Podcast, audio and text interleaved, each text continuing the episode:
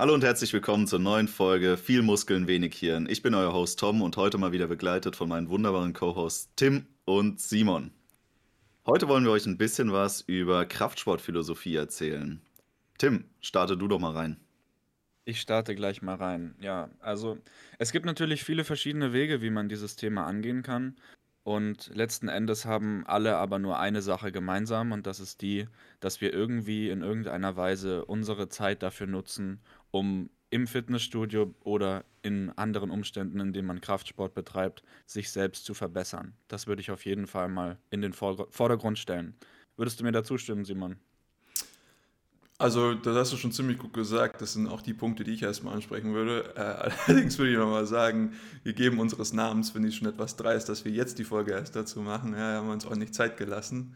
Ähm, aber nee, auf jeden Fall. Es ist auf jeden Fall dieser Punkt der Selbstverbesserung und dass man sich immer, immer weiter pushen möchte, immer zu neuen Höhen irgendwie sich, sich streben möchte und ja, also. Oder neuen Breiten. Oder neuen Breiten, ja, ja, also vor allen Dingen die Breiten natürlich. Ähm, sei das jetzt die, der Schrank oder die Kommode.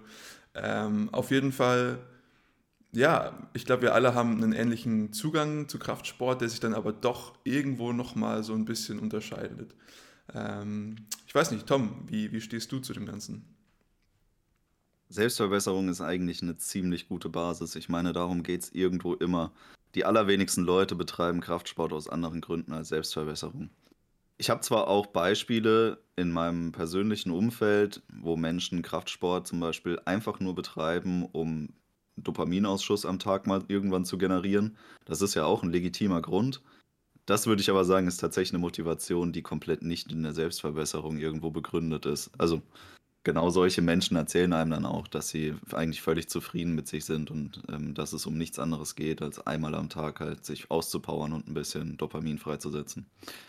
Aber das, denke ich, ähm, ist bei keinem von uns so gegeben, sondern wir betreiben Kraftsport alle irgendwo zu einem gewissen Grad zur Selbstverbesserung. Natürlich hat jeder eine andere Zielsetzung und auch völlig unterschiedliche Wege dahin zu kommen. Und das ist, finde ich, eigentlich das Spannendste, worüber wir heute reden sollten. Nämlich, was sind unsere spezifischen Ziele und was sind die Wege, die wir für uns gefunden haben, die dorthin führen.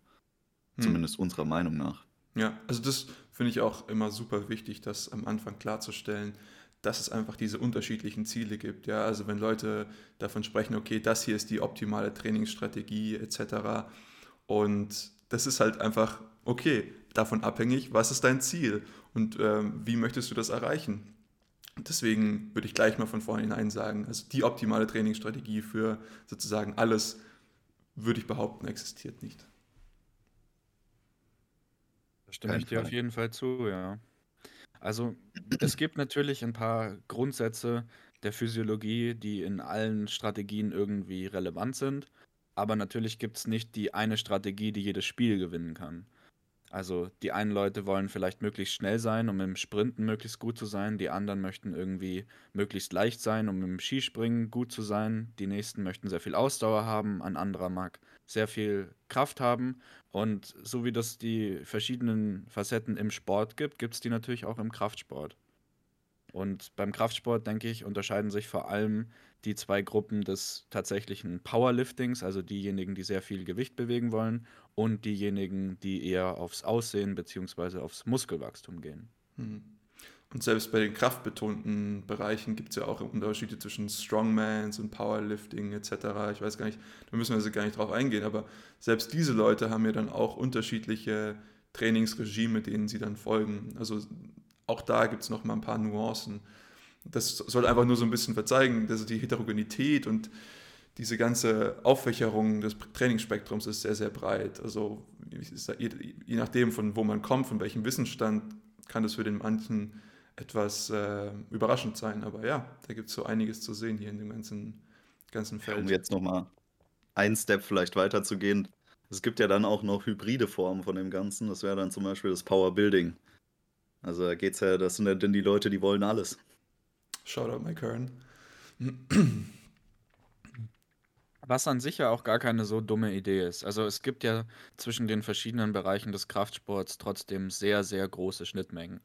Also zum Beispiel Powerlifting und Bodybuilding haben im, im Kern ja auch den gleichen Gedanken, dass man immer besser und immer kräftiger werden will und auch werden muss, um voranzukommen. Ja. Aber natürlich unterscheiden sich dann die spezifischen Einzelheiten, wie man das Ziel konkret erreicht. Und gerade beim Powerlifting, finde ich, kann man einen sehr guten, ja, einen sehr guten Nachweis dafür finden, dass Kraft- und Muskelwachstum eigentlich nicht so viel gemeinsam haben. Wenn wir uns die besten Powerlifter der Welt in den niedrigeren Gewichtsklassen angucken, dann sehen wir, dass die alle zwar relativ durchtrainierte und athletische Körper haben, aber keineswegs Bodybuilder-Körper. Hm.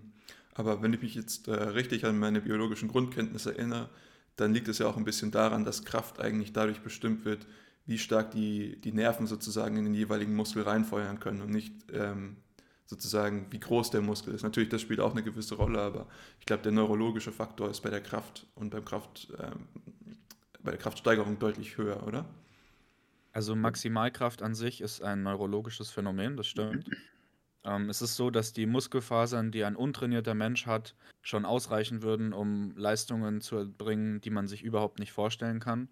Allerdings ist das große Problem, dass unser Nervensystem da selbst runterreguliert, weil eben bei sehr hohen Lasten eine große Verletzungsgefahr besteht. Und der Trick beim Kraftsport ist also, dass man sich neurologisch darauf abstimmt, dass man dem Skelett eine immer höhere Last aussetzt. Ich würde hier gerne noch ein bisschen differenzieren, weil ähm, gerade in Kraftsportdisziplinen, die wettkampforientiert sind, sprechen wir jetzt hier nicht von rein kraftorientierten Zielen, sondern Krafteffizienz orientierten Zielen. Das heißt, du möchtest eine besonders hohe Körperkraft entwickeln bei einem fest definierten Körpergewicht. Und damit limitierst du natürlich diesen Faktor Muskelwachstum schon mal an sich. Ähm, per se bedeutet es aber nicht, dass du durch eine rein kraftbasierte Zielsetzung nicht sehr, sehr viel Muskelwachstum generieren könntest. Das ähm, ist schon so ein bisschen an diese limitierenden Schranken gebunden.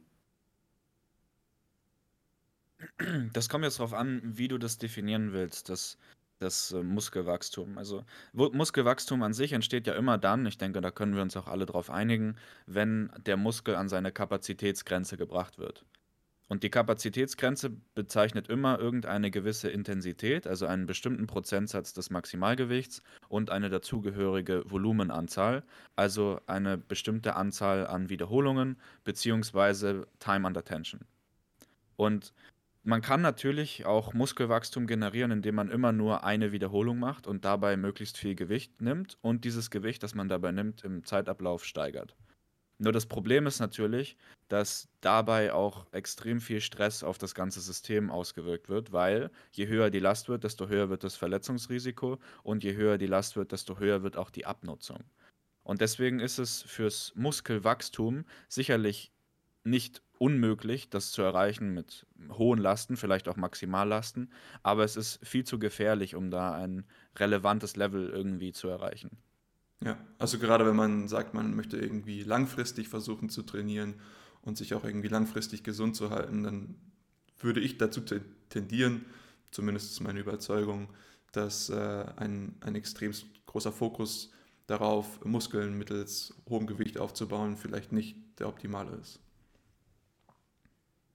Ich bin da so ein bisschen anderer Meinung. Ich finde, das ist Ansichtssache, weil man hat hier noch wesentlich mehr Steuerungsfaktoren, die man mit einspringen kann. Und ähm, ich bin auch ein großer Fan davon, Training zu hybridisieren. Also ich bin kein Fan davon zu sagen, okay, ich mache hier jetzt mein Maximalkrafttraining und das ist alles, was ich mache, sondern ähm, man hat immer so mehrere Zielsetzungen am Tag, die man abarbeitet. Und da arbeitet man dann auch zum Beispiel in unterschiedlichen Muskelgruppen. Man macht jetzt nicht unbedingt sein Max-Set im selben Muskel, indem man an dem Tag auch das meiste Volumen ballert, was auch wiederum dazu führt, dass man da so ein bisschen ähm, Schadensbegrenzung betreiben kann. Man kann auch sehr gut die Regenerationskapazität in dem Fall steuern. Ähm, aus meiner Sicht geht es vielmehr darum, welche Workload man erzielt und wie die Wege dazu sind, dass man diese Workload eben äh, generiert. und da ist Intensität und Volumen sehr wichtig. Aber es ist nicht alles. Okay, also mit Workload, was, was definierst du darunter? Also Workload ist, für, also für mich praxisrelevant ist es die, die äh, Leistung, die ein Muskel, eine Muskelgruppe oder mein gesamter Körper in einer Woche erbringt. Okay. Also ich meine, muss jetzt Gut. keine Woche sein, aber ja. Das nee, Zeitintervall ja, ist irrelevant, aber irrelevant. generell halt auf Zeit bezogen. Ja. ja. ja. Also ich meine, es geht ja schon so ein bisschen rein in unsere jeweilige Trainingsphilosophie, die wir in den Tag setzen, beziehungsweise auch die Ziele, die wir vorhin schon angesprochen haben, die für uns dann selbst auch irgendwie relevant sind. Ähm, ich weiß nicht, Tim, was sind denn deine Ziele im Kraftsport? Also mein oberstes Ziel langfristig ist immer, dass ich mich möglichst wohlfühlen will und dass meine Gesundheit funktionsfähig und äh, uneingeschränkt vorhanden sein soll.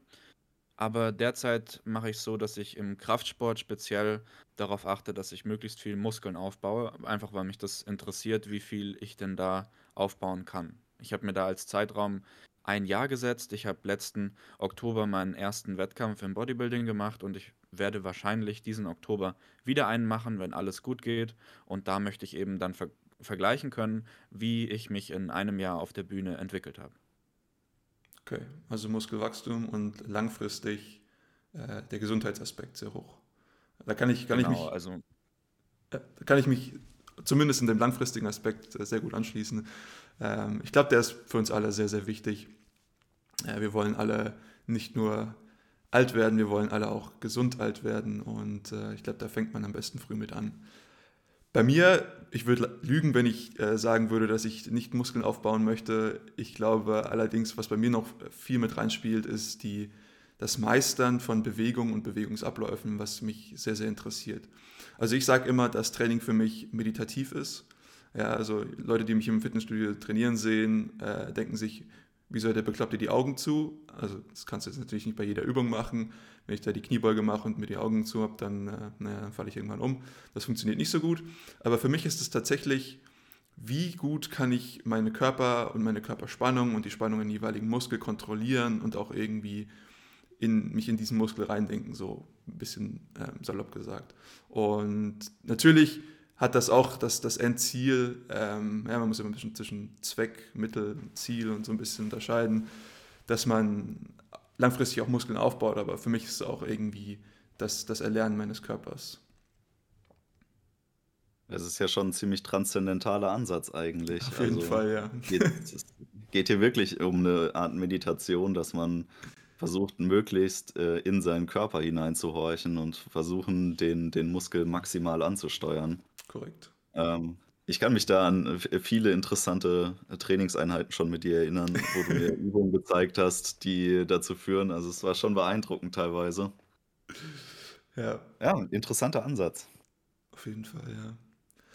Und äh, also Tom. Also mein Ansatz ja. ist da deutlich, äh, ähm, ich sag mal, funktioneller irgendwie gedacht. Er wollte nicht stumpf sein. ich habe mich zurückgehalten. Spaß, nein.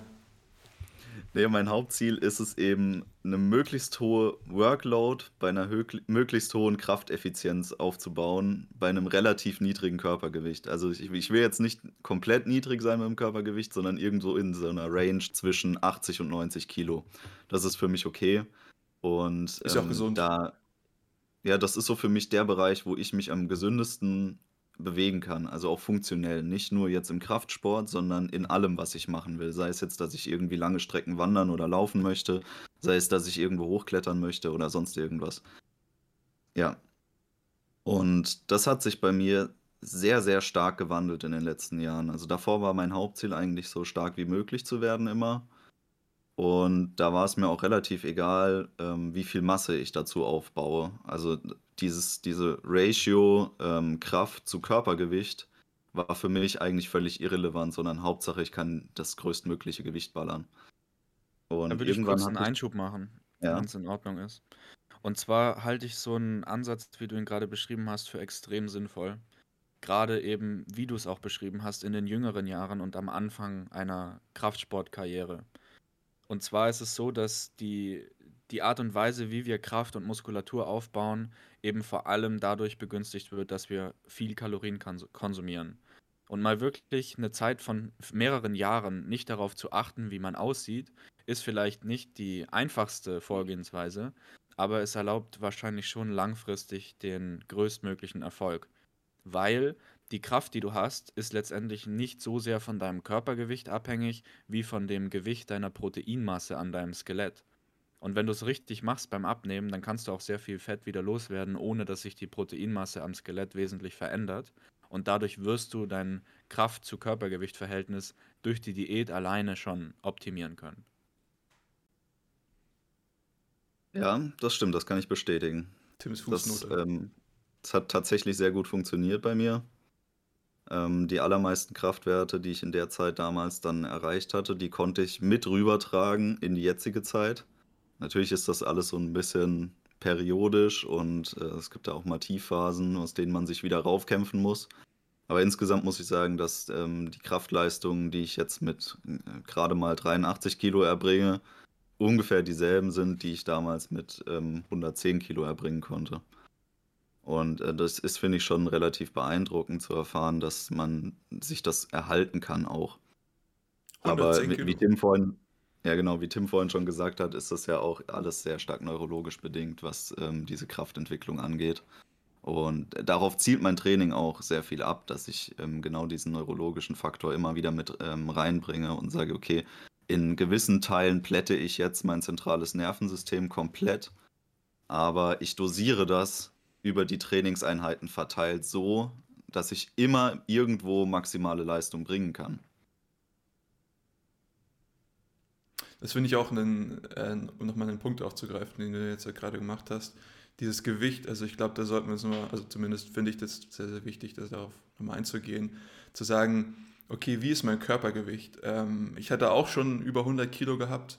Ähm, es aber war für mich sehr schwer, dahin zu kommen und auch sehr schwer, das zu erhalten. Also die Menge an Essen, die ich da in mich reinstopfen musste, äh, das war schon relativ unangenehm, weil man dann fast nur fürs Essen gelebt hat, so ein bisschen.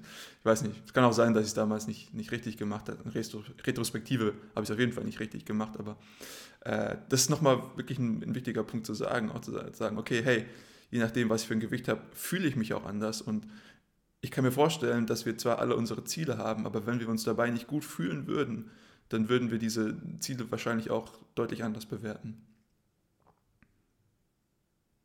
Das ist immer so der Unterschied zwischen Motivation und Konviktion. Also wenn ich aus Motivation handle, dann mache ich ja irgendeine bestimmte Sache, weil mir das Spaß bringt, weil ich da irgendwie Lust drauf habe. Und wenn ich aus Konviktion handle, dann ist es ja, weil ich fundamental davon überzeugt bin, dass es das jetzt ist, was ich machen will. Und Konviktion ist deutlich schwieriger zu erlangen als Motivation, aber wenn man es dann mal hat, dann ist die Sache eigentlich ein Selbstläufer. Also ich denke, das ist auch eine Sache, die viele Leute innerhalb ihres Lebens beim Kraftsport beobachten können, dass irgendwann der Punkt erreicht ist, nach vielleicht fünf, vielleicht mehr Jahren, dass man einfach den Sport macht, weil es schon so ist und weil man überzeugt davon ist, dass es gut ist, wie es ist. Hm. Und wenn du an dem Punkt bist, dann denke ich, kannst du eigentlich alles machen, weil dann ist die Motivation, die ja täglich schwanken kann, eigentlich nicht mehr von Bedeutung. Ja, also das ist auch äh, interessante Beobachtung. Also es gibt manche Leute, die sagen so, oh, jetzt muss ich heute wieder ins, ins, ins Fitnessstudio gehen oder so, oder oh, ist das immer voll das Problem für mich, mich reinzuschleppen oder so. Habe ich einfach nicht. Das ist so ein fester Bestandteil meines Tages. Das, das muss halt einfach irgendwie sein. Ich finde, das ist auch so ein Phänomen, das beobachtet man am allermeisten bei Leuten, die entweder überhaupt nicht trainieren, Mhm. also die dann von außen da drauf gucken und sagen, und das könnte ich nicht, also auf keinen Fall äh, hier. Wie oft gehst du trainieren? Was? So oft? So, ja, auf keinen Fall. Und ähm, auf der anderen Seite sieht man das oft bei Leuten, die eben aus ganz falschen Gründen trainieren, also Gründen, die sich sich selber eigentlich gar nicht glauben. Ja. Ja. Was sind denn falsche Gründe, die man sich selbst nicht glaubt? Also es gibt Menschen, die trainieren, weil sie denken, es wäre was Gesundes. Sie trainieren aber so katastrophal falsch, dass sie irgendwie ständig irgendwelche Schmerzen provozieren in ihrem Körper. Und dann können sie sich selber gar nicht mehr glauben, dass sie trainieren, um gesund zu sein, weil sie sich ja jedes Mal im Training kaputt machen. Mhm. Das ist irgendwo ein kleiner Unterschied, ja. Also das ist wirklich eine, eine ganz große Problematik, die ich sehe, dass die Zeit, die Menschen bereit sind, dahingehend zu investieren, dass sie auch richtig trainieren, sehr, sehr begrenzt bis gar nicht vorhanden ist. Das kann ich bestätigen. Das sehe ich im Fitnessstudio sogar tatsächlich am häufigsten bei älteren Leuten. Also die Tageszeit, zu der ich trainieren gehe, ist am Vormittag und da sind logischerweise hauptsächlich ältere Leute da. Aber da gibt es ganz viele, die sagen mir immer wieder, dass sie der Gesundheit wegen da sind. Und das finde ich auch an sich sehr gut, weil darum ist es ja eigentlich genau gegangen bei diesen ursprünglichen Fitnesscentern, dass man, dass man die Gesundheit der älteren Leute da fördert. Dafür gibt es ja diese ganzen Zirkelmaschinen und den, den ganzen Industriezweig. Aber trotzdem beschweren sie sich am laufenden Band über irgendwelche Hand- oder Schulterschmerzen und wenn ich mir dann angucke, wie die jeweilige Maschine benutzt wird, dann wundert es auch nicht mehr. Wahrscheinlich einfach nur ein Mangel an Wissen. Ne? Aber es ist ein interessantes Phänomen, weil eigentlich sollte man ja meinen, dass die, dass die Leute, wenn sie ein konkretes Ziel haben und die Zeit investieren, um dieses Ziel dann erreichen zu wollen, zumindest, was ja trotzdem jeden Tag eigentlich zwei Stunden sind, in denen man sich im Fitnessstudio befindet. Also selbst wenn man nur eine Stunde trainiert, ist es ja so, dass man hinfahren muss, man muss sich umziehen, man muss es vorbereiten, man muss danach die Sachen wieder aufräumen und so weiter. Also es gehen ja eigentlich schon zwei Stunden drauf. Tim duscht nicht. ja. Menschen, die im Fitnessstudio duschen, sind komisch. Fact. Das würde ich unterschreiben. Und man könnte aber mit, wenn man eine Woche lang diese Zeit investiert, um mal zu überlegen, wie man was macht und warum, und wie genau das dann ausgeführt werden soll, denke ich, könnte man für, für den Rest des Lebens einen Fortschritt und einen Zugewinn erreichen. Aber dieses Investment ist dann wieder zu unattraktiv. Ja, und hier schließt sich der Kreis zu unseren Ernährungsfolgen. Also wir hatten das ja schon da angesprochen, dass wir sehr wenig Verständnis dafür haben, dass es sehr, sehr viele Menschen gibt, die nicht mal diese kurze Zeit in ihrem Leben aufbringen, um sich einmal die Basics der Ernährung beizubringen. Und wir waren uns da ja auch alle einig, das dauert nicht lang. Also, wenn überhaupt, dann investierst du da mal ein Wochenende rein und dann hast du die Basics aber auch drauf.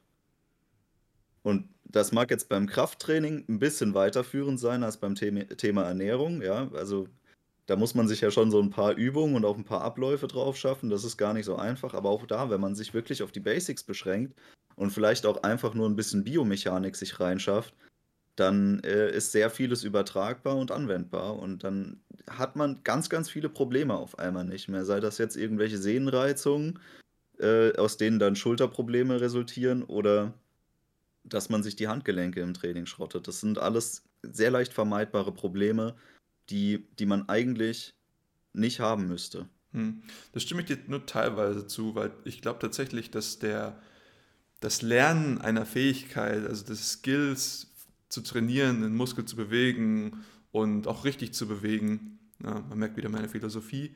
Ich glaube, da kann schon einiges an Zeit reingehen, bevor man das halbwegs gut drauf hat. Und da braucht man tatsächlich auch so ein bisschen Unterstützung. Ich glaube, das ist nicht ganz so einfach. Wo ich dir tatsächlich recht gebe, ist, die Biomechanik dahinter ist nicht unfassbar schwer. Simon, das kommt allerdings auch sehr darauf an, in welchem Kontext man irgendeinen Bewegungsablauf durchführt. Also wenn Ja. ich mit den Kurzhanteln irgendeine Übung im Stehen mache, dann habe ich logischerweise viel mehr Übungspotenzial, dass ich da rein investieren kann, bis die Übung gut funktioniert, als wenn ich mich in eine Maschine setze, die den Bewegungsablauf genau vorgibt. Weil wenn ich in eine Kraftmaschine mich reinsetze, dann gibt es eigentlich nur eine wichtige Grundregel, die man, die ich immer befolgen sollte, und das ist die, dass das Gelenk also der Rotationspunkt in der Maschine, möglichst nah von der Höhe und der Tiefe ist an meinem eigenen tatsächlichen Gelenk.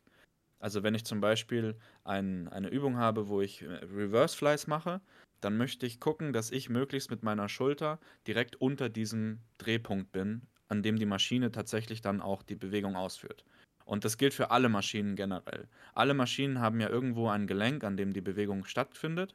Und wenn meine Gelenke mit den Gelenken der Maschinen aligned, also übereinstimmen, dann ist es so, dass die Bewegung eigentlich automatisch funktioniert, weil genau so wurde das ja auch gebaut.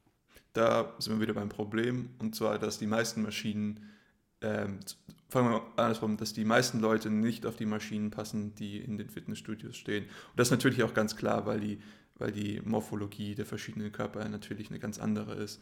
Aber das kann dazu führen, dass die Leute dann versuchen, irgendwelche Übungen zu machen, die einfach nicht für ihren, für ihren Körpertypus gebaut sind. Ja, ich habe zum Beispiel sehr, sehr lange Arme und ich habe zum Beispiel gewisse Brustübungen, die kann ich einfach nicht machen, weil ich nicht breit genug greifen kann bei den jeweiligen Übungen. Ja, da hört die da hört das, der Griff einfach irgendwo auf und dann sage ich, gut, dann kann ich diese Übung einfach nicht machen, weil ansonsten habe ich zu viel Last zum Beispiel auf dem Trizeps oder auf der Schulter, wenn ich so diese Drückübung mache. Und das sehe ich auch noch ein großes Problem, dass die Leute sagen, okay, ja, hier die Übung, die ist ja geführt, ja, das ist jetzt eine Maschine, da kann ja nicht so viel schief gehen. Halte ich für einen Trugschluss. Ich würde gerne nochmal betonen, dass wir hier vor allem aus Simons Sicht immer so ein bisschen von der High-End-Biomechanik reden. Also, dass er halt Bewegungsabläufe wirklich perfektioniert und auch Tim. Und was ich vorhin gemeint habe, was man sich drauf schaffen muss, sind die Basics, um einfach nur zu vermeiden, dass man sich verletzt oder dass man die gängigsten Verletzungen zumindest umgehen kann, die im Fitnessstudio so auftauchen. Und ich, da, da ist eine sehr, sehr große Kluft dazwischen, wie viel Zeit und Aufwand man da äh, investieren muss für beide Ziele. Und vor allem diese Maschinenproblematik würde ich auch gerne nochmal adressieren, weil ich bin der Meinung, dass gerade als Trainingseinsteiger kannst du mit einem Kurzhanteltraining wesentlich weniger falsch machen als mit einem Maschinentraining. Vor allem, wenn du vorher einmal die Zeit investiert hast, dir das erstmal drauf zu schaffen, wie man es richtig macht. Weil du kannst die Gewichte extrem leicht dosieren und du kannst wahrscheinlich in den meisten Studios mit ein oder zwei Kilo einsteigen, um die Bewegungsabläufe dir erstmal einzutrainieren. Und da bist du schon mal aus jedem Verletzungsrisiko in der Regel ausgeschlossen. Und bei Maschinen ist es so, dass schon allein ein tieferes Verständnis der Mechanik der Maschine notwendig ist, um diese meistens richtig einzustellen es gibt sehr, sehr gute Maschinenhersteller. Also ich finde zum Beispiel Technogym-Maschinen sind sehr, sehr gut, was die Biomechanik ja. angeht. Und, aber da muss man auch wirklich wissen, wie stelle ich das jetzt alles perfekt für meinen Körper ein, damit es funktioniert. Und gerade bei Anfängern sehe ich dieses Potenzial einfach nicht. Die würden dann halt den Sitz zum Beispiel irgendwie einstellen, würden sich da irgendwie draufsetzen und dann denken die, ah ja, ich mache ja eine Maschine, dann wird es schon passen. Ja, wenn es dann nun irgendwie Mitarbeiter in solchen Fitnessstudios geben würde, die den Leuten dabei helfen. Ja, die, meistens wissen die das ja selber nicht so genau. Das war ein Witz. ja, aber deswegen habe ich diese Grundregel mit den Gelenken angesprochen, weil damit kann man eigentlich 95% aller Fehler vermeiden. Das stimmt. Also egal welche, welche Maschine ihr euch anguckt, wenn ihr die Höhe, die, also die Sitzhöhe ist eigentlich immer verstellbar und wenn man die Sitzhöhe so anpasst, dass die Hauptgelenke in der richtigen Position sind, dann kann eigentlich schon nichts mehr schiefgehen. Und zu dem Kurzhantelpunkt, da würde ich dir auf jeden Fall zustimmen. Nur das Problem ist natürlich, die meisten Leute, die mit dem Sport anfangen, sind Teenager oder junge Erwachsene. Und die haben, glaube ich, nicht so viel Lust, eine Woche lang mit ein oder zwei Kilo Hanteln irgendwelche Bewegungsabläufe einzustudieren. Und denen muss man natürlich auch ein bisschen was geben, was Spaß macht, damit sie an dem Sport überhaupt Interesse entwickeln können. Natürlich ist das so, dass du gerade im Jugendalter ich meine, wir haben alle relativ jung im Kraftsport angefangen, ähm, dass du da viel leichtsinniger an die Sachen rangehst und da hat jeder so ein bisschen Lehrgeld bezahlt wahrscheinlich auf seinem Weg, äh, bei auf dem er heute ist. Ja. Da kann sich keiner ausnehmen ich muss sagen, ich hatte da immer eine große Portion Glück dabei, dass ich zum einen viele Leute kannte, die es mir richtig gezeigt haben und dass ich zum anderen einfach es geschafft habe, mich nicht gravierend zu verletzen. Aber auch ich hatte irgendwann mal in meiner Laufbahn Handgelenksprobleme beim Bankdrücken. Also, aber das hat sich dann auch nach ein paar Monaten gegeben, wenn man weiß, was man richtig machen muss. Ja, also da gibt es das Konzept des, des billigen Lernens und des, oder des günstigen Lernens und des teuren Lernens, ja das teure Lernen, das macht man aus eigenen Fehlern und das günstige Lernen macht man aus den Fehlern anderer. Äh, Menschen sind tendenziell sehr schlecht daran, günstig zu lernen. Aber ja, das ist natürlich, also ich meine, jetzt wieder meine Philosophie, aber ich glaube, dass man halt gewisse Sachen auch für sich einfach irgendwie rausfinden muss und für sich sagen muss, okay, ja, wir geben meiner Struktur, ist das jetzt halt vielleicht das Beste. Ja, natürlich geht es jetzt halt wieder darum, optimal die, die Muskeln zu bewegen, aber ähm, das aus meiner Sichtweise zum Beispiel auch die optimale Art und Weise, wie man Muskeln aufbauen kann, glaube ich. Deswegen ist auch einer der Gründe, wie ich es mache. Aber wie gesagt, hier einfach nur der Heterogenität der Körper geschuldet. Ja. Und genau aus dem Grund, den du gerade angesprochen hast mit der Heterogenität, ist es so, dass ich sagen würde, gerade dein Ansatz braucht, also ich will deinen Ansatz damit nicht kritisieren, aber gerade dein Ansatz braucht sehr viel des teuren Lernens, weil um die eigene Biomechanik zu optimieren, muss ich eben auch lange und oft Dinge falsch machen, um dann zu merken, wie es eigentlich richtig geht. Und das ist natürlich in deinem Ansatz jetzt extrem vertreten, aber jeder, der Sport macht und äh, Kraftsport im besonderen Sinne, wird es irgendwann mal merken, dass es ganz kleine Nuancen gibt, in denen man die Technik anpassen kann, die einen riesigen Unterschied machen. Und das sind einfach Dinge, das hat Tom auch vorhin schon mal angesprochen, da muss man einfach üben. Da kann man nicht äh, das kurz einfach so schnell machen, sondern das muss man einfach üben. Und das ist auch richtig so. Aber es geht ja auch darum, eine Grundlage zu schaffen, auf der man aufbauen kann, dass man überhaupt die Lust dazu hat, irgendwas zu üben und sich irgendwo lang langfristig dann reinzustecken. Hm. Genau, also ich habe ja auch nicht von Anfang an diesen Ansatz verfolgt, da hast du schon recht. Also ich hatte irgendwo einen Punkt gehabt, ab dem ich gesagt habe, so kann es nicht weitergehen und ich muss mir irgendwas anderes suchen, was für mich funktioniert. Ähm, das ist, da hast du schon recht, also man fängt so einen Ansatz schätzungsweise nicht von, von ganz am Anfang an. Als es ja auch nicht geht. Also ein, ein körpergefühlgesteuerter Ansatz. Also wenn ich das von mir selbst angucke, ich habe mit 16 zum ersten Mal ein Fitnessstudio betreten und ich habe bestimmt drei Jahre gebraucht, bis 19, bis zum Studium, bis ich dann wirklich mal in der Lage war, meinen Körper bei den allermeisten Übungen gut zu spüren und wirklich zu sagen, okay, ich kann eine Übung jetzt so durchführen, dass ich erstmal in meinem Kopf den Muskel kontrahiere und danach bewegt sich dann irgendwas. Ja. Also die, dieser, dieser Umstand, dass ich zum Beispiel beim Bankdrücken die Stange von mir wegbewege oder ob ich meine Brust anspanne und danach die Stange sich wegbewegt. Das, das klingt trivial, aber das ist es nicht. Das ist, das ist ein ganz anderes Erlebnis. Ja. ja. Ja, das ist diese Mindset-Komponente, wenn man in Übungen reingeht. Also das ist auch was, was ich oftmals ähm, ausnutze, um ähm, eine verbesserte Kraftleistung zu erbringen. Und was ich manchmal bewusst weglasse, um mich noch nicht komplett zu plätten, bevor ich überhaupt an diesen Punkt komme. Also meistens lasse ich diese Komponente in meinen Aufwärmsätzen komplett raus und fange dann erst an, wenn ich mich Richtung dem zielgesetzten Maximalgewicht bewege in meinen Sätzen, dass ich dann anfange, anfange richtig mit dem Mindset reinzugehen in die Übung und, und wirklich kontrolliert zu kontrahieren dabei. Aber ist das nicht verschwendete Zeit? Ich genau andersrum. Ja, yeah, also natürlich, du kannst diese, diese, die, das Maximum dieser Kon Konzentration, dieser Kontraktion, das kannst du ja nicht durchs ganze Training äh, durch äh, extremst hochhalten. Aber eine Frage halt nochmal an Tom, an dich. Ist das nicht dann irgendwie ein bisschen verschwendete Zeit? Würdest du nicht sagen, du bist viel effizienter im Training, wenn du einfach sagst, okay, ich versuche das jetzt halt die ganze Zeit zu machen und mache dann vielleicht weniger dafür? Ist es nicht deutlich effizienter? Nee, weil das nicht meine Zielsetzung ist. Mhm. Weil äh, ich spare mir die Kapazitäten, die ich ansonsten in meinen Aufwärmsätzen verschwenden würde und setze die dann dafür voll um in meinen Arbeitssätzen.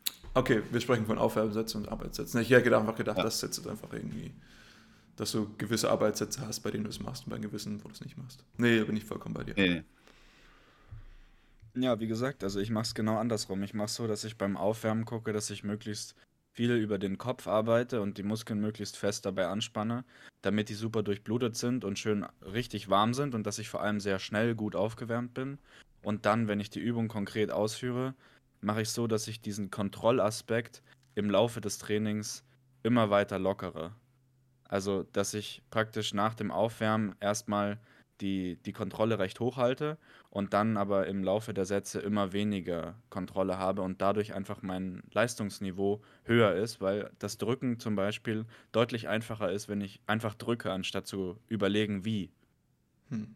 Gut, mein, mein, mein, meine Gedanken wandern dann halt immer so ein bisschen na gut, aber trainierst du dann wirklich den Muskel, den du versuchst zu trainieren? Und je später du im Training du bist oder wenn du, sag ich mal, nach deinem Aufwärmen, da gehst du natürlich auch auf höheres Gewicht und du sagst, du hast weniger Kontrolle. Wenn du weniger Kontrolle hast, ist wahrscheinlich die Verletzungsgefahr auch höher. Das sind so Sachen, die dann mir durch den Kopf gehen, wo ich dann sage, hm, weiß ich nicht, ob ich das vertreten wollen würde.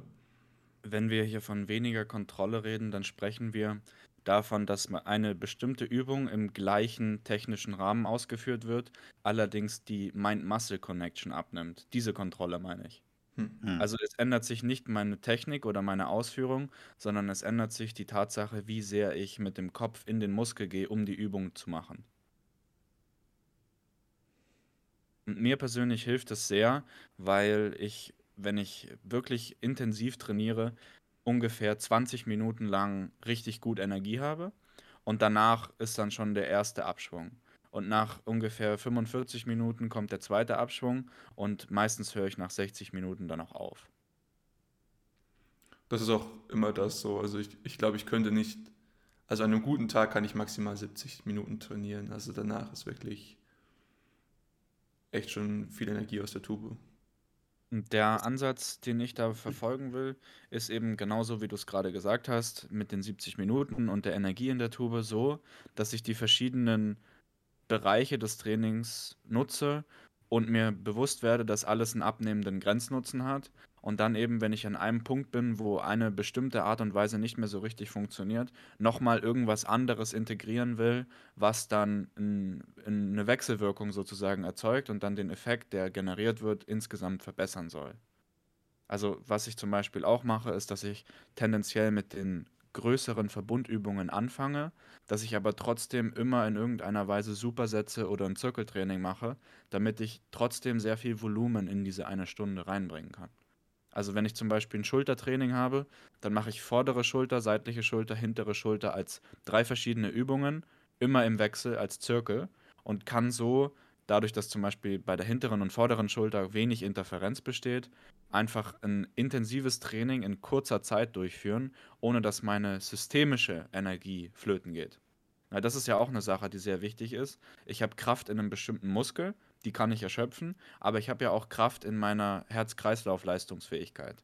Und die kann ich ja auch erschöpfen. Und wenn man an einem Punkt ist, wo man auch wirklich Gewicht bewegt und intensiv trainiert, dann ist einfach wirklich nur eine Dreiviertelstunde lang hohe Leistung möglich. Das ist sehr interessant. Ich arbeite zum Beispiel genau mit, dem, mit derselben Methode, dass ich eigentlich nur in Super- und Giant-Sets arbeite. Und ähm, ich, also aus meiner, meiner Sicht arbeite ich da eigentlich meistens sehr antagonistisch.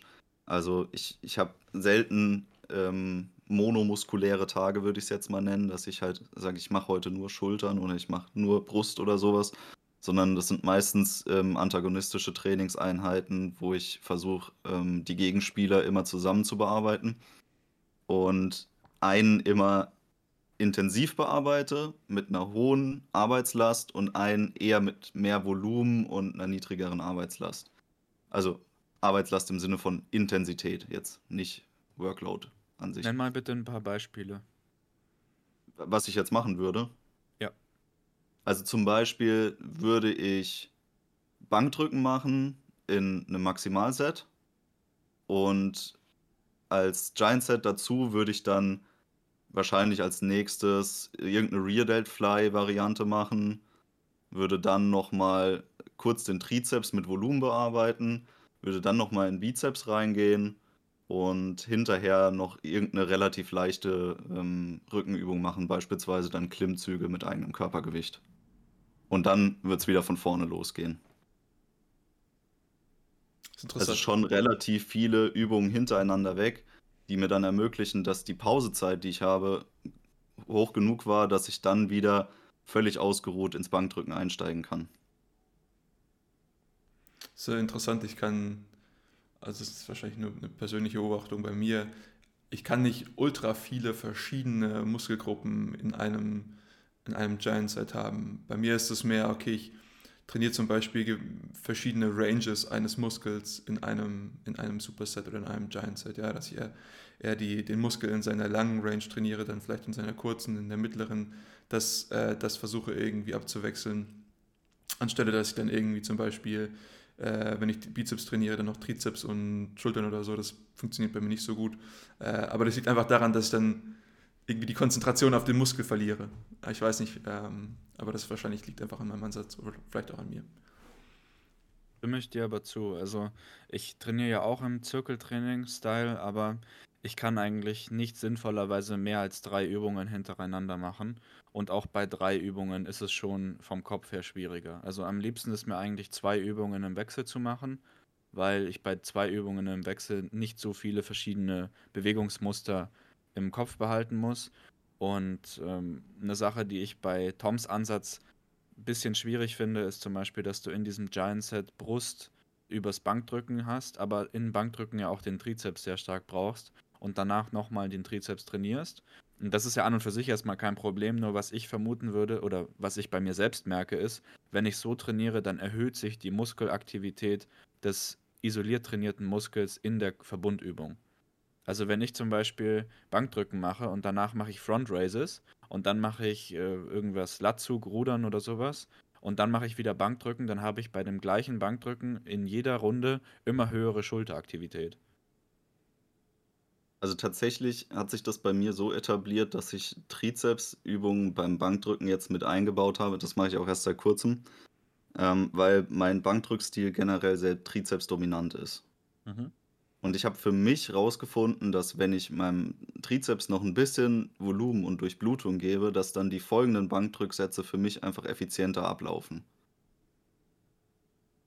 Effizienter heißt hier mehr Gewicht? Also ich komme einfach angenehmer nachher wieder in die Wiederholung rein, nachdem ähm, ich eben vorher noch den Rücken ein bisschen belastet habe als ähm, wenn ich jetzt nichts mehr, das mit dieser Übung zusammenhängt, ins Giant Set mit eingebaut hätte. Weil also ich du sehr trizepslastiges Bankdrücken hast und dadurch, dass du den Trizeps zwischendrin einbaust, der Muskel, der die meiste Arbeit leistet, nicht kalt wird. Genau, ja. Und der Trizeps regeneriert ja auch so schnell, dass, also von der Leistungsfähigkeit her, denke ich, macht das keinen, keinen relevanten Unterschied. Aber es ist halt massemäßig relevant, weil der Muskel nicht abkühlt.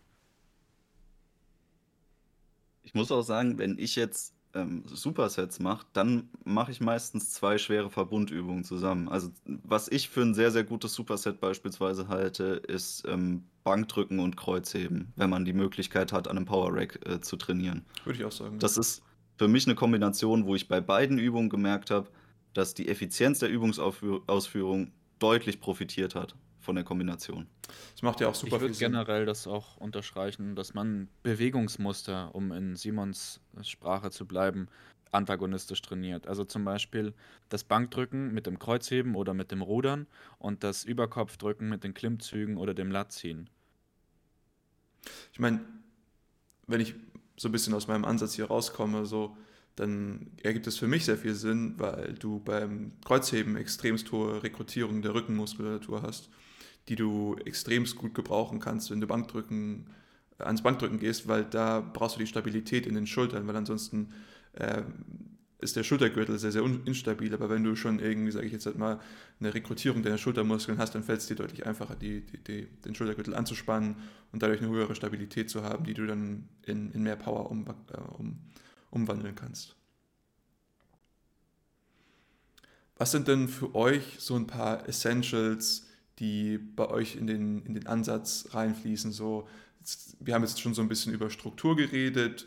Wir können auch irgendwie so ein bisschen über, also bei, bei Tom spezifisch haben wir so ein bisschen über die temporalen Geschichten geredet, wie, wie man vielleicht an den Trainingsablauf rangeht.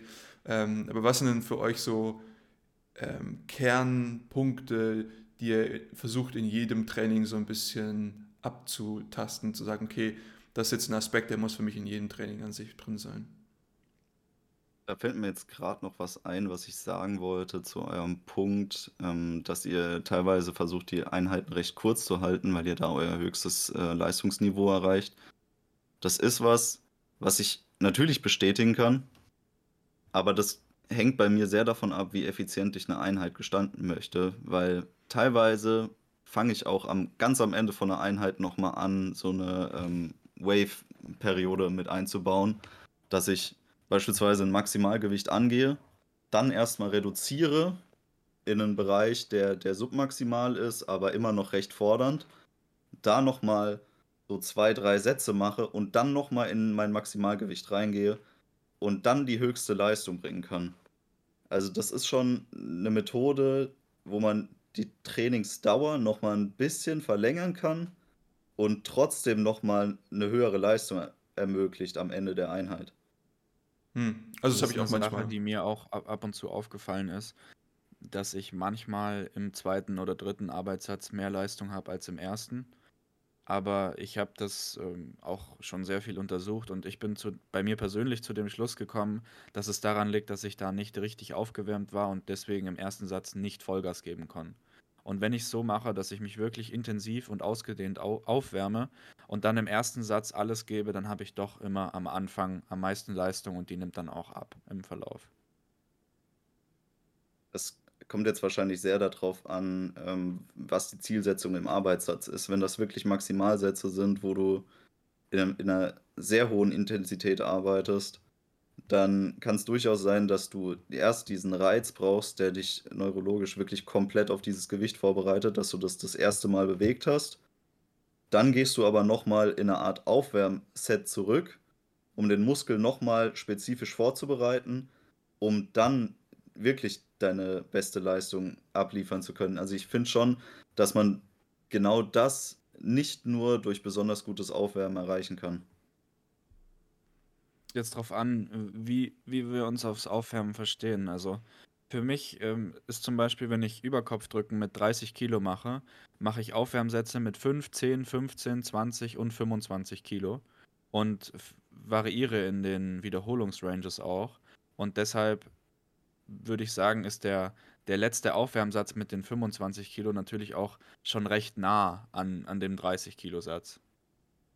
Um, da kommt es natürlich jetzt ganz drauf an, wie man, wie man sich aufwärmt. Aber tendenziell würde ich dir dafür zustimmen, dass du, um die wirklich Höchstleistung abzurufen, ein, ein, eine Basis brauchst, an der der Muskel schon hinreichend stimuliert wurde und vor allem schon auf Pump ist und maximal, maximal durchblutet wird weil nur dann diese neurologische Schranke aufgemacht wird, dass du wirklich Höchstleistung bringen kannst, weil dann das Gelenk keine Angst davor hat, sich zu verletzen. Also die einzige Möglichkeit, wie du, wenn du kalt bist, wirklich Maximalleistung abrufen kannst, ist die, dass du dein Cortisol-Level hochtreibst. Also du musst irgendeinen Grund haben, extrem viel Stress zu haben. Wenn du jetzt äh, hier sitzt zum Beispiel und du versetzt dich 10.000 Jahre zurück und du hörst irgendein Geräusch in der Nacht, von dem du denkst, dass es ein Wolf ist oder so, dann kriegst du ja sofort einen extrem starken Cortisolschock und dadurch bist du dann auch in der Lage, diese Höchstleistung abzurufen. Aber wenn du dich natürlich in deinem normalen Gym, in, zu deiner normalen Zeit, in deinem normalen Tagesablauf ganz normal beim Training befindest, dann hast du das nicht und dann brauchst du ein intensives, eine intensive Vorbereitung. Das ist schon ja. ziemlich interessant, ja. Da würde ich dir recht geben. Ne? Ja gut, was sind die Basics? Also, ich meine, eine Basis, die, die Tim und ich jetzt schon stärker kommuniziert hätten, sind eben, dass wir auf Übungsverbünde setzen eher im Training. Einfach um die Effizienz dessen zu steigern. Zeiteffizienz, ganz wichtig. Klar. Also es geht hier nicht darum, äh, nur wenn ich zwei Übungen wie, wie Bankdrücken und Kreuzheben im Supersatz mache, dann bin ich objektiv betrachtet in beiden Übungen deswegen ein kleines bisschen schlechter, als wenn ich sie einzeln nacheinander machen würde. Aber natürlich spare ich mir einen Haufen Zeit. Und das ist eine Sache, die dann insgesamt vielleicht sogar die Leistung und die Leistungszugewinne verbessern kann, weil eine extrem lang ausgedehnte Trainingseinheit natürlich auch wieder hormonelle Auswirkungen mit sich bringt und ich vielleicht dann auch, wenn ich, wenn ich die Zeit begrenzen will, ich sage, ich trainiere wirklich nur eine Stunde, damit ich keinen zu hohen hormonellen Schaden nehme, dann mache ich vielleicht in einer Stunde nur Bankdrücken und Kreuzheben. Und wenn ich es aber im Verbund mache, also in einem Zirkel, dann schaffe ich das wahrscheinlich auch in einer halben Stunde oder in 20 Minuten. Mhm.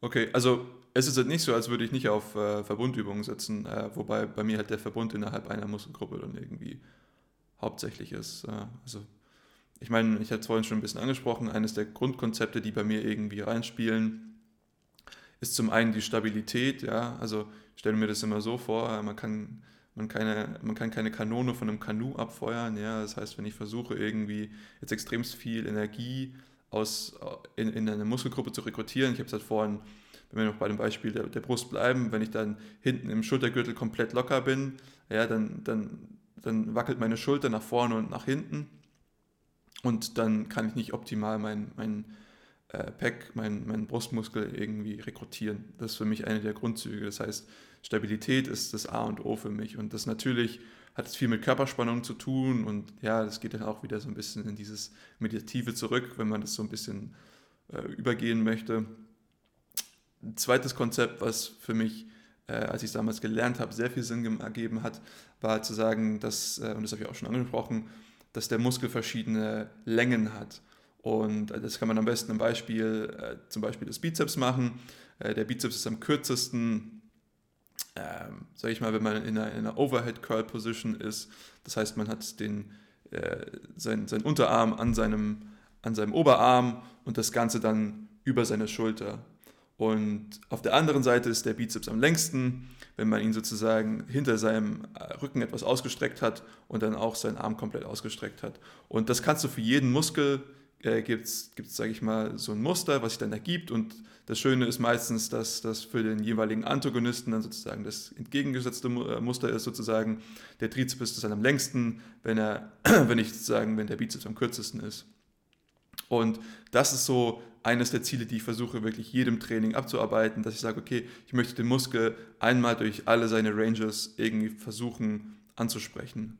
Heißt, es ist halt kurz oder lang und dann kann man sozusagen auch Supersets in kurz und lang machen. Weil die Sache ist, man hat auch unterschiedliche Kraftprofile in den jeweiligen ähm, Längen des Muskels. Ja, also wenn der Muskel sehr, sehr kurz oder sehr, sehr lang ist, dann ist er in seinen Extrempunkten und da ist man am schwächsten.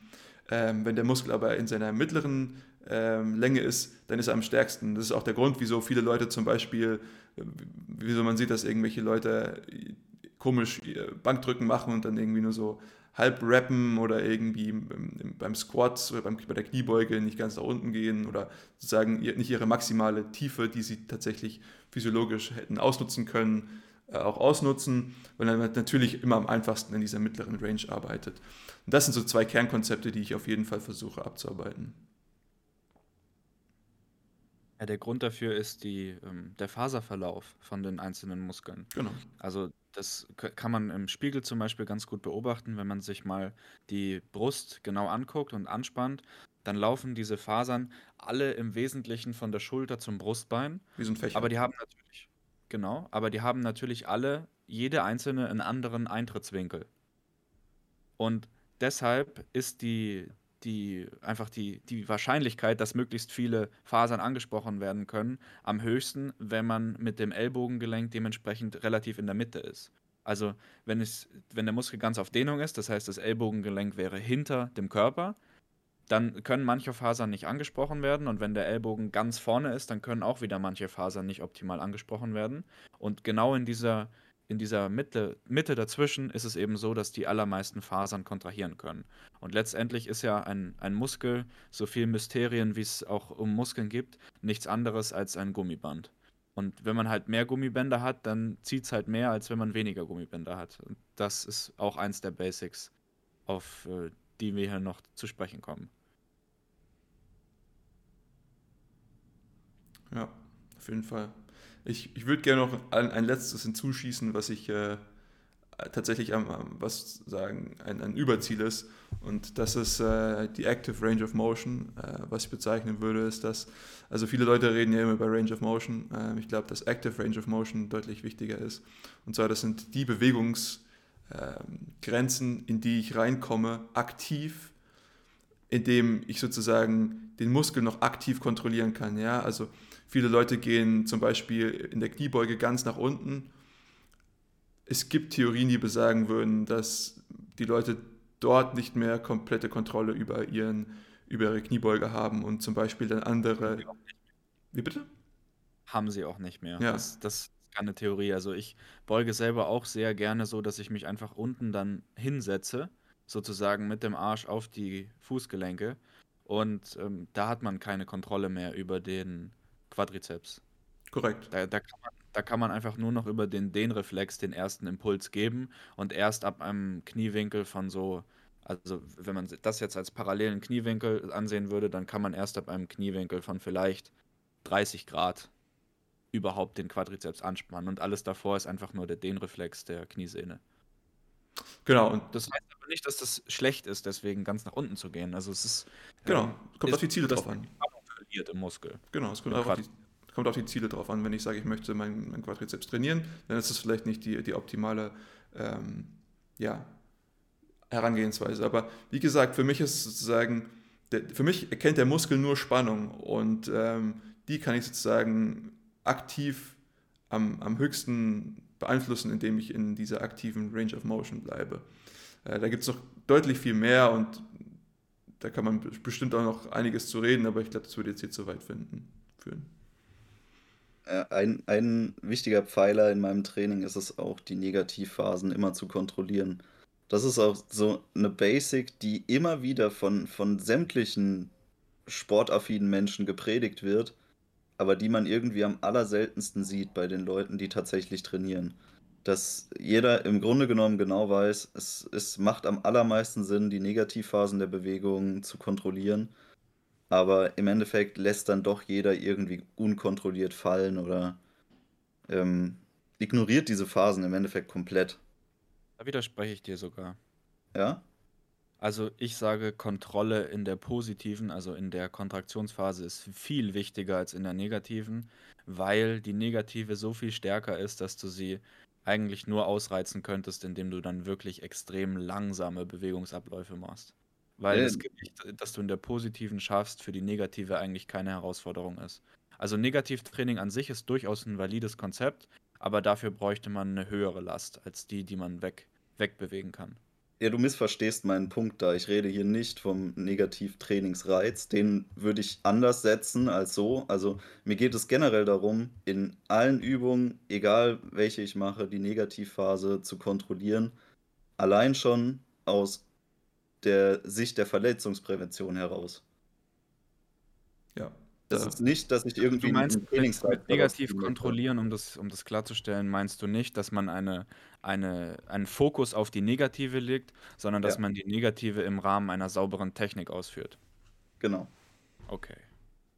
Ja, da, da muss ich dir auf jeden Fall zustimmen. Also generell, die Ausführung einer Übung ist immer das Wichtigste.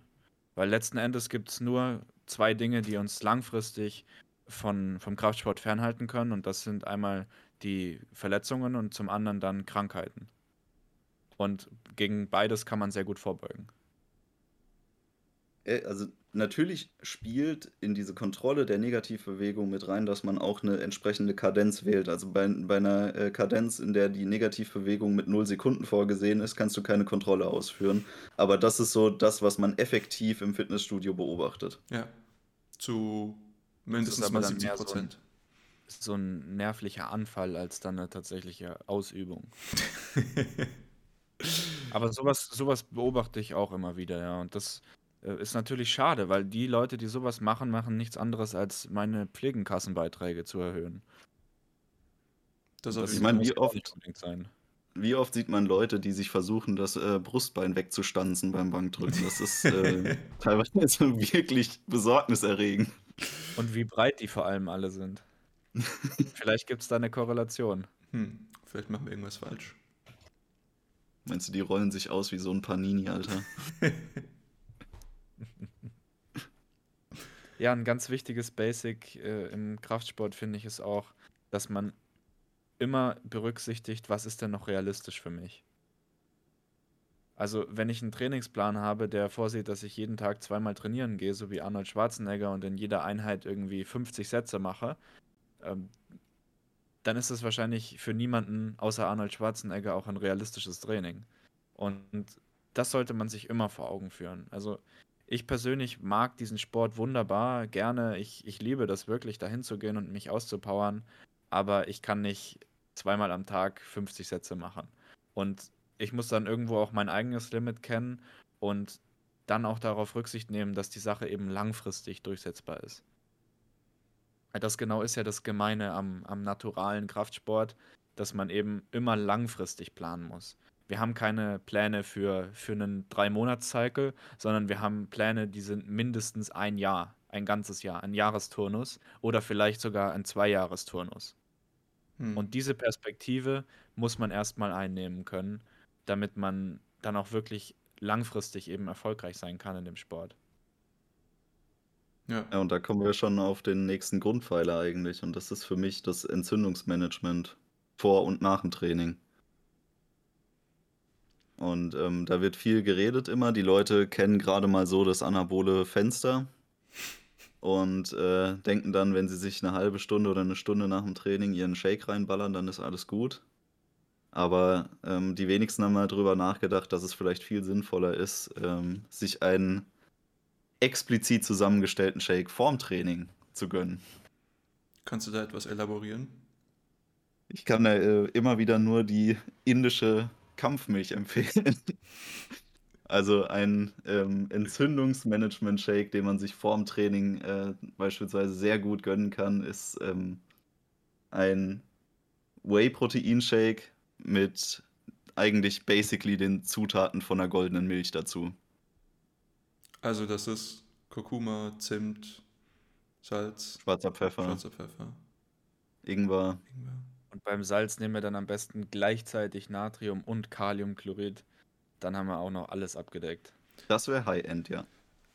Aber möchte man nicht gewisse Entzündungen während des Trainings hervorrufen? Ist es nicht auch so ein bisschen der Wachstumsreiz, den man dann halt auch, also gegeben, man möchte Wachstum, natürlich, das ist das Ziel, was wir, Ja. was wir jetzt sagen, äh, dann annehmen müssen hier. Möchte man nicht gewisse Entzündungsreize hervorrufen tatsächlich? Lokale natürlich?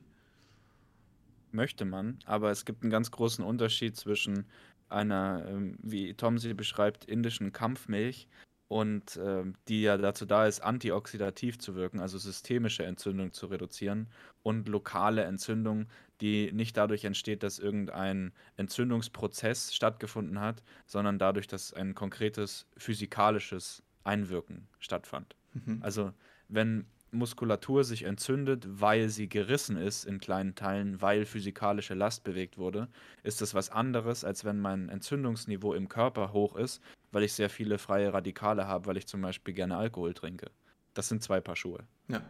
Und ähm, aber was, du, du hast gesagt, dass es spezifisch vor dem Training sozusagen von Vorteil ist. Wie würdest du das begründen? Äh, aus meiner Philosophie heraus ist es viel sinnvoller, sich eine relativ große Proteinmenge vor dem Training zuzuführen, die dann quasi perfekt gegen Ende des Trainings hin äh, ihren Release-Punkt hat, dass du halt dann daraus deinen Vorteil schöpfen kannst, als nach dem Training anzufangen, ähm, Protein abzudecken, weil man immer diese Verzögerung der Verdauung mit einbedenken muss, bis der Effekt überhaupt Punkt. eintritt. Hm. Nur die Sache ist, es kommt jetzt sehr darauf an, was du mit nach dem Training meinst. Also der größte Fehler, den man machen kann, ist nüchtern oder beinahe nüchtern ins Training zu gehen und dann wirklich für einige Stunden nichts zu konsumieren. Das ist tatsächlich ziemlich unsinnig, weil das Proteingewebe möchte sich natürlich wieder synthetisieren und wir haben den Aminosäurepool von freien Aminosäuren im Blut und wenn dieser Pool leer ist und das Gewebe sich neu synthetisieren will und das das nicht kann, dann verlieren wir einfach ganz konkret diesen Wachstumsreiz. Jetzt ist natürlich so, der Aminosäurepool in unserem Blut ist ähnlich wie dem Kohlenhydratspeicher über mehrere Stunden, vielleicht sogar Tage verfügbar. Es kommt also nicht so sehr darauf an, wann genau man die Proteine zu sich nimmt, sondern eher, wie viel man im Tages- oder Wochenturnus denn eigentlich konsumiert. Aber, und das ist auch ganz wichtig, wenn man Nahrung zu sich nimmt, dann hat das ein sehr große, eine sehr große Auswirkung auf, unseren, auf unsere hormonelle Lage. Unser Körper reagiert mit Hormonen auf Nahrung. Und es lässt sich einfach nicht leugnen, dass Kraftsport an sich, vor allem wenn er intensiv betrieben wird, eigentlich kurzfristig zumindest erstmal sehr schädlich ist für den Körper. Weil erstens geht Gewebe kaputt und zweitens steigen natürlich unsere Stresshormonpegel. Und da kann Nahrung sehr, sehr, sehr hilfreich sein. Und vor allem eben eiweißreiche Nahrung, wie du schon gesagt hast, mit dem Whey-Protein. Weil wenn man Whey-Protein, was ein sehr leicht verdauliches Protein ist, mit einer Form von Zucker mischt, wie sie zum Beispiel in, in Früchten enthalten ist oder von mir aus auch einfach Haushaltszucker, dann kann man einen sehr schnellen, sehr starken Insulinkick auslösen. Und das wird wieder dazu führen, dass die Stresshormonpegel abfallen. Nicht nur das, sondern auch die direkte Aufnahme von Protein ähm, steht in starkem Zusammenhang mit unserer Proteinbiosyntheseleistung. Und genauso steht Krafttraining in einem starken Zusammenhang mit unserer Proteinbiosyntheseleistung. Und wenn wir das beides miteinander kombinieren, dann können wir einfach den höchsten Effekt dabei rausholen. Das mag jetzt für den breiten Sportler überhaupt nicht relevant sein, aber für jemanden wie mich, und ich bin ja sehr darauf ausgelegt, eine relativ hohe Workload ähm, generell abzukönnen. Also ich möchte mir immer diese Möglichkeit offen halten zu sagen, okay, wenn ich Bock drauf habe, dann kann ich auch zweimal am Tag trainieren. Das heißt nicht, dass ich das für sinnvoll halte, zweimal am Tag zu trainieren. Ich halte es nicht mal wirklich für sinnvoll, jeden Tag zu trainieren. Aber ich, für mich in meinem Leben ist es einfach ein wichtiger Bestandteil. Und ich will immer die Möglichkeit haben zu sagen, okay, wenn ich, wenn ich Bock habe, dann mache ich jetzt heute einfach nochmal eine zweite intensive Einheit. Äh, die ist dann natürlich, weil ich nicht komplett ähm, alles ignoriere, bisschen moderater als meine erste Haupteinheit, aber ähm, grundsätzlich muss man dann auf solche, ich sag mal so, so kleine Anpassungen immer wieder zurückgreifen im Tagesverlauf, um einfach die, die höchstmögliche Regenerationsleistung und ein sehr gutes Entzündungsmanagement ähm, eben mit einzubringen, damit man daran eben nicht zugrunde geht, falls man das so durchziehen möchte. Finde ich einen sehr guten Punkt von dir, ja. Wir merken schon, und die Zuschauer merken es sicherlich auch schon, es, es ist ein Thema, über das man einfach stundenlang reden kann. Äh, ich würde vorschlagen, dass wir das in einer zweiten Episode irgendwann nochmal wieder aufgreifen. Gerne. Und dass wir jetzt langsam zum Schluss kommen, damit wir die Zeit nicht zu sehr in die Länge ziehen. Wollt ihr noch irgendein Fazit äußern? Hm. Also mein, meine Empfehlung oder das, was ich den Leuten mitgeben wollen würde, ist einfach, zu schauen, was sind ihre Ziele und wie kommen sie am schnellstmöglichen dahin.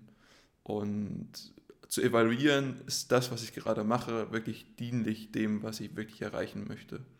Wir haben jetzt ganz viele besprochen und nicht alles ist für jeden irgendwie genau das, was er machen sollte. Natürlich haben wir einige Weisheiten, die jeder für sich so umsetzen sollte, also Entzündungsmanagement auf jeden Fall. Ähm, aber klar, einfach mal schauen, das, was ich mache, Inwiefern hilft mir das weiter? Ja, ähm, ich lasse natürlich Tom das Schlusswort, deswegen mache ich jetzt als Zweiter das Fazit. Ähm, ich finde, das Wichtigste ist, achtet auf die Gesundheit und habt Spaß. Also der Breitensportler, der kann in, in gesundheitlicher Perspektive schon wahnsinnig davon profitieren, ein wenig Kraftsport zu machen. Und das wird langfristig nur dann beibehalten werden, wenn es dann auch Spaß macht. Und ich würde den meisten Leuten empfehlen, stellt die Effizienz und die Effektivität hinten an und schaut erstmal, dass ihr sicher und gesund trainiert und dass es euch Spaß macht. Und wenn sich dann im Laufe der Jahre ein, eine Leistungsambition oder eine, wie auch viele Menschen intrinsisch schon haben, ein Selbstoptimierungsbedürfnis entwickelt, dann fuchst euch weiter rein und überlegt euch immer in kleinen inkrementellen Veränderungen, was kann ich denn jetzt machen, damit es ein bisschen, so wie Simon schon gesagt hat, ein bisschen besser und schneller zu dem und dem Ziel führt. Ja, mein abschließendes Fazit ist eigentlich nur, versucht euch nicht auf den schnellsten Weg zu versteifen, sondern wie Tim schon gesagt hat, versucht vor allem Spaß dabei zu haben und ähm, denkt immer an den Leitspruch, manchmal ist langsam auch das bessere schnell. Und ähm, damit möchte ich mich noch beim Sponsor unseres Podcasts bedanken, der indischen Fight Milk. Grüße gehen raus. Trinkt sie, meine lieben Leute, das ist, ist gut für euch, das Zeug. Und damit sind wir raus und bedanken uns für eure Aufmerksamkeit. Danke für die Zeit, die ihr wieder investiert habt in unserem Podcast. Und damit ähm, hören wir uns beim nächsten Mal wieder. Macht's gut. Tschüss.